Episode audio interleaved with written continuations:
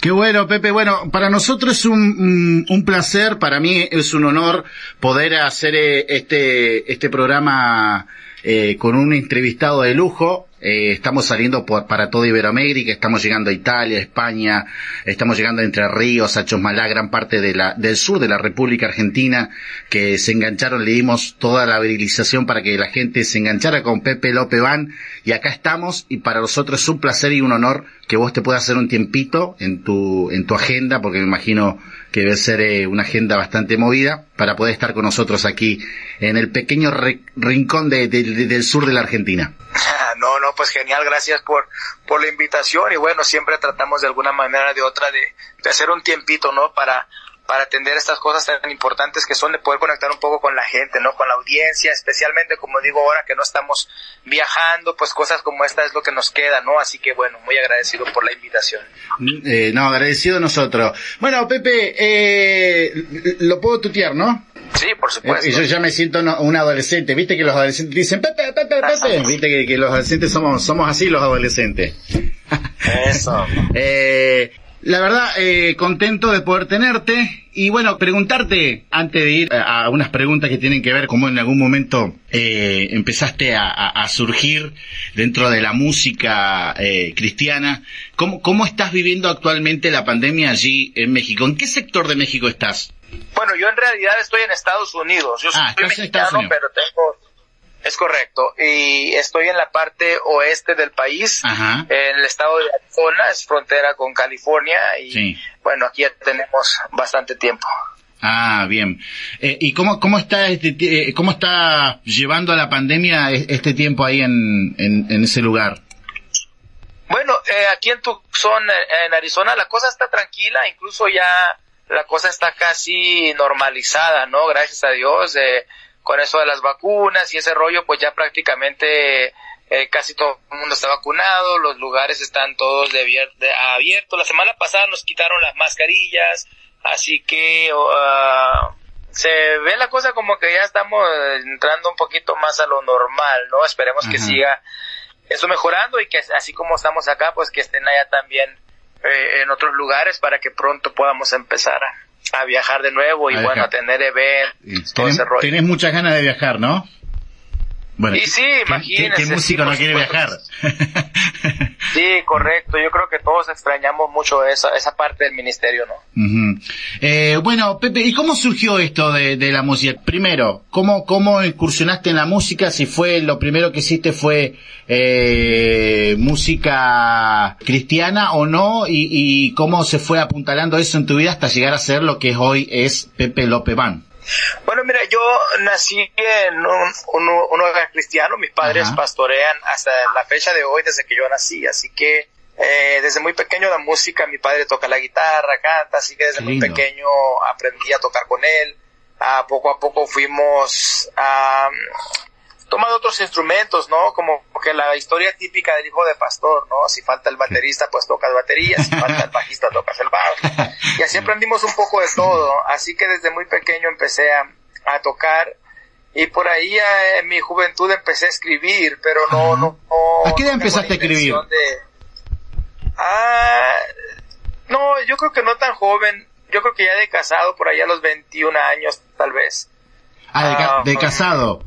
Es, ¿le, has compuesto una, una canción a, tu esposa? Porque viste que todos los, la gran mayoría de los músicos siempre tienen una, una canción para, para, para su amada. Bueno, eso, eso es, algo interesante, ¿no? Porque me preguntabas para empezar si había hecho música secular antes de hacer música cristiana. Entonces, lo que encierra mi persona, yo soy una persona bien como que eh, viaja a escuela en ese aspecto, ¿no? no Nunca participé ni pienso participar en nada que tenga que ver con o que esté fuera de mis creencias en, en, lo, en lo que cierra la música.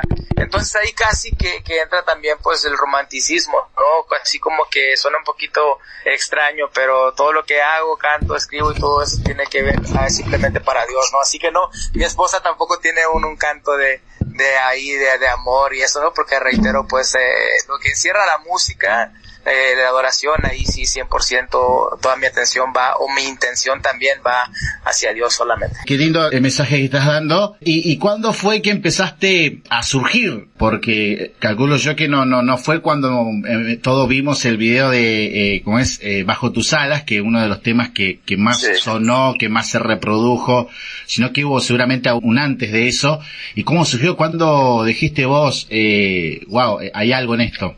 Sí, no, apenas hace ocho años, eh, que fue prácticamente cuando salió Bajo tus alas, suena extraño, pero lanzamos un tema, o bueno, ni siquiera lo lanzamos, un amigo mío envió un tema de los que yo grababa a una radio y así fue como empezamos a surgir, empezamos localmente a sonar mucho.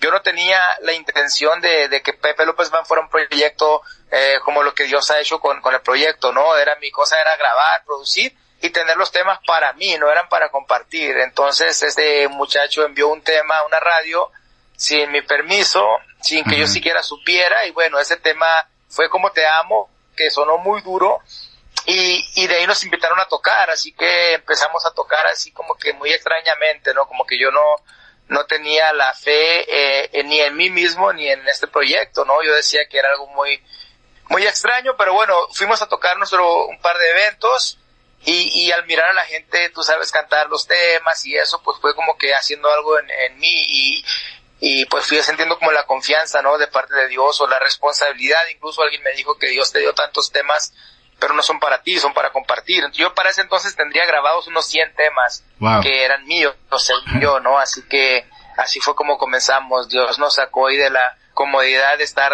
trabajando para uno mismo y nos dio a entender pues que los temas no eran para mí, eran para para compartir y así fue como empezamos. Eh, y hoy, y hoy qué bueno que, que uno ve, sigue tus redes sociales, eh, tu, tu página, tu fanpage, tu, tu Instagram y uno te ve, por ejemplo, sacándote fotos con Alex Campo, con, eh, no sé, con, con tantos eh, también, eh, diríamos, proce de la música cristiana. Eh, ¿cómo, ¿Cómo lo vivís eso? Porque es, viste que es el pues sueño de todo adolescente que es músico decir, bueno, algún día me gustaría.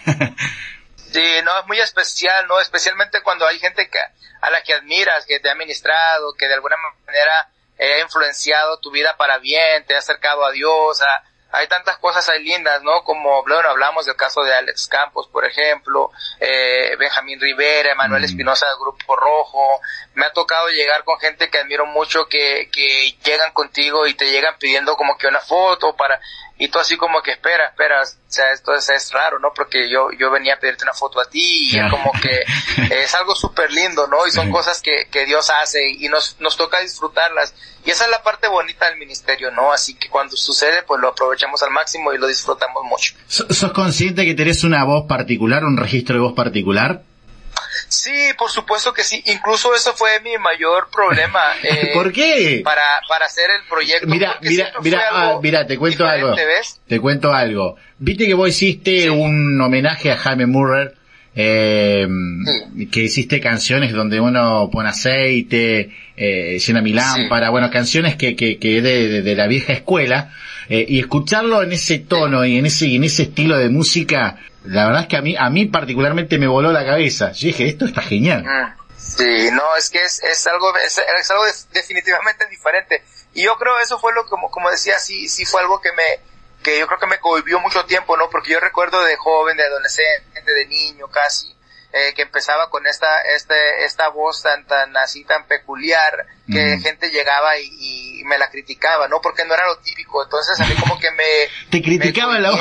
me Sí, como que me medio traumatizaron y sentía que era algo extraño y no, no, lo, quería hacer enfrente de nadie, ¿no? Incluso ni enfrente de mi esposa cantaba, me daba vergüenza que me escucharan. No. Y, bueno, así fue como eh, lo, lo que Dios usó para abrir puertas fue lo que yo tenía como por menosprecio, ¿no? Como algo, algo malo y, y, bueno, aquí estamos, miren.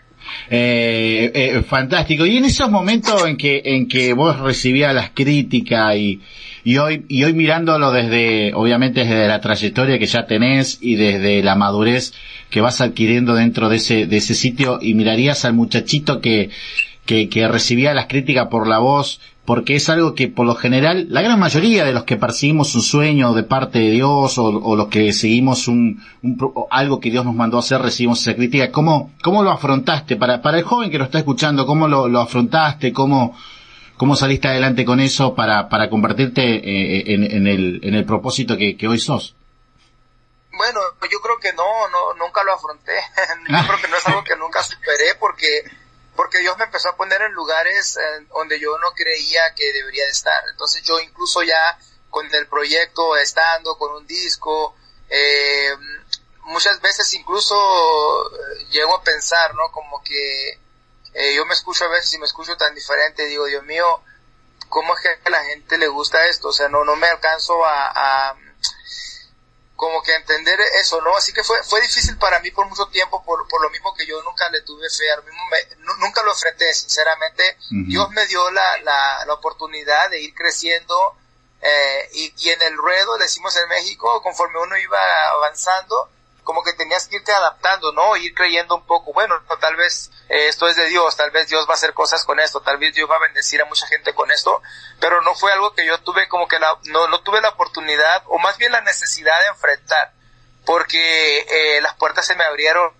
automáticamente. Dios nos llevó impulsando, nos, nos fue llevando a, todas estas cosas sin, sin nosotros haber eh, tal vez enfrentado todas esas cosas. Así que eh, se nos dio simplemente en el proceso, pero yo creo que si hay muchas personas que tienen un talento único, ¿no? Y tenemos que de alguna manera de otra entender que eh, Dios puso eso en ti y, y es por algo. Y, y, tenemos que aprender a medir la, la, el éxito, ¿no? De una manera diferente también, porque lo que para unos es éxito, para otros no, no, no es mucho. Así que para mí el éxito, más que, que los, los lugares llenos de gente y, y todo lo que eso conlleva, el éxito es conectar a la gente con Dios, ¿no? Llegar con alguien y que diga esa persona, llegar a los pies de Cristo a través de tu música. Me dijo un amigo, eh, y con eso te dejo porque que sé que estoy hablando mucho, me dijo un amigo, cuando no, le decía yo, cuando nos morimos no nos llevamos nada. Y, y me decía, no, dice, ¿cómo de que no? Cuando nos morimos te llevas todas las almas de la gente que salvaste con tu ministerio, con tu palabra, con tu testimonio. Esa gente se va al cielo contigo. Entonces eso me voló la cabeza y empecé a medir el éxito de una manera diferente por eso mismo.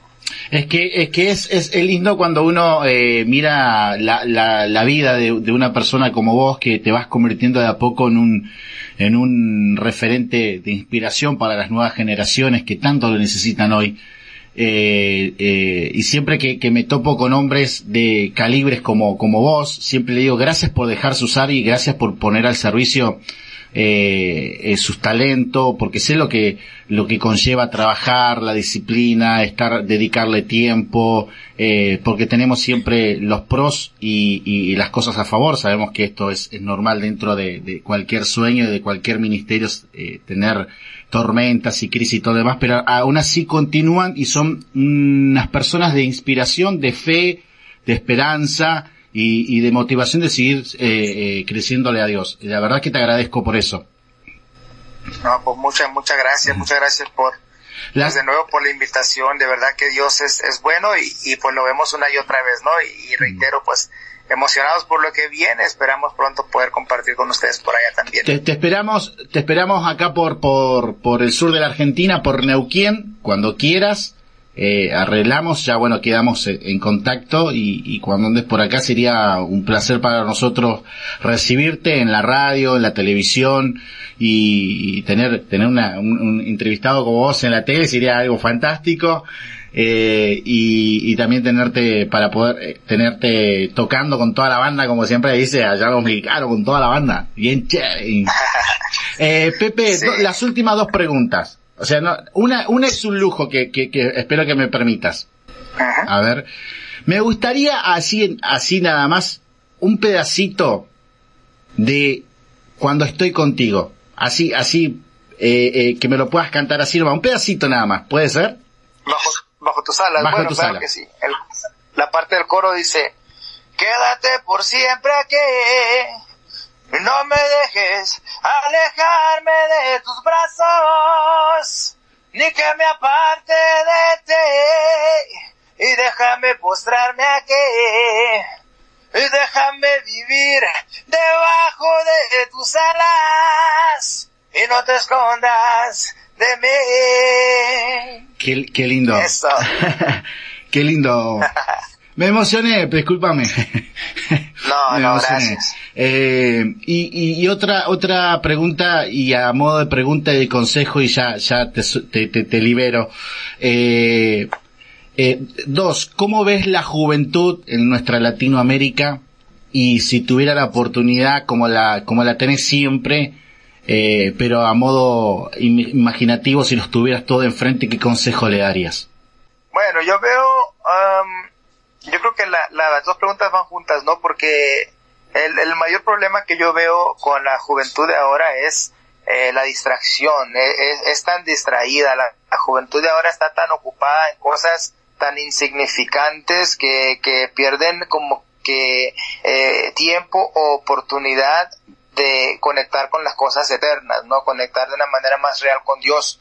La diferencia que yo veo, al menos en mi adolescencia, con la adolescencia, la juventud de ahora, es que en aquel tiempo no teníamos tantas distracciones, en aquel tiempo la cosa era como que más relajada, no había todas estas cosas de la tecnología que tenemos ahora que nos, como que nos sacan todo el tiempo, todas las energías, toda la intención de las cosas que hacemos, todo se va en nuestra próxima foto de Instagram, en nuestro próximo post de, que en nuestro próximo meme, los famosos memes, tanta cosa que está por ahí, que los jóvenes de ahora están tan distraídos, y no solamente los jóvenes, los adultos, todo el mundo estamos tan metidos en esas distracciones que el mundo se nos está yendo y estamos perdiendo oportunidades de conectar con Dios, oportunidades de conectar con el propósito de Dios para nuestras vidas, y yo creo que eso es lo más triste, y el consejo que yo le daría a la gente es que trata de una manera u otra de conectar más con Dios, de buscar a Dios de una manera más real, porque los tiempos difíciles todavía no se van a acabar, y puede ser lo más, bueno, y bíblicamente los tiempos se van a poner peores todavía, así que tenemos que estar listos y preparados. Y la única manera de estar preparados para los tiempos difíciles,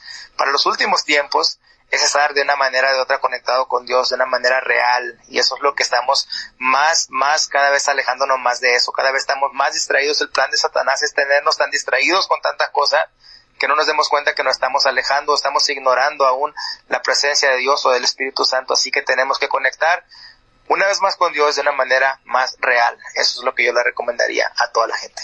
Wow, gracias, de verdad. Eh, tomamos tu, tu consejo y, y, es una, un, privilegio poder eh, recibir de, parte de vos eh, que, que, tenés una óptica bastante más amplia eh, de, de la juventud en Latinoamérica.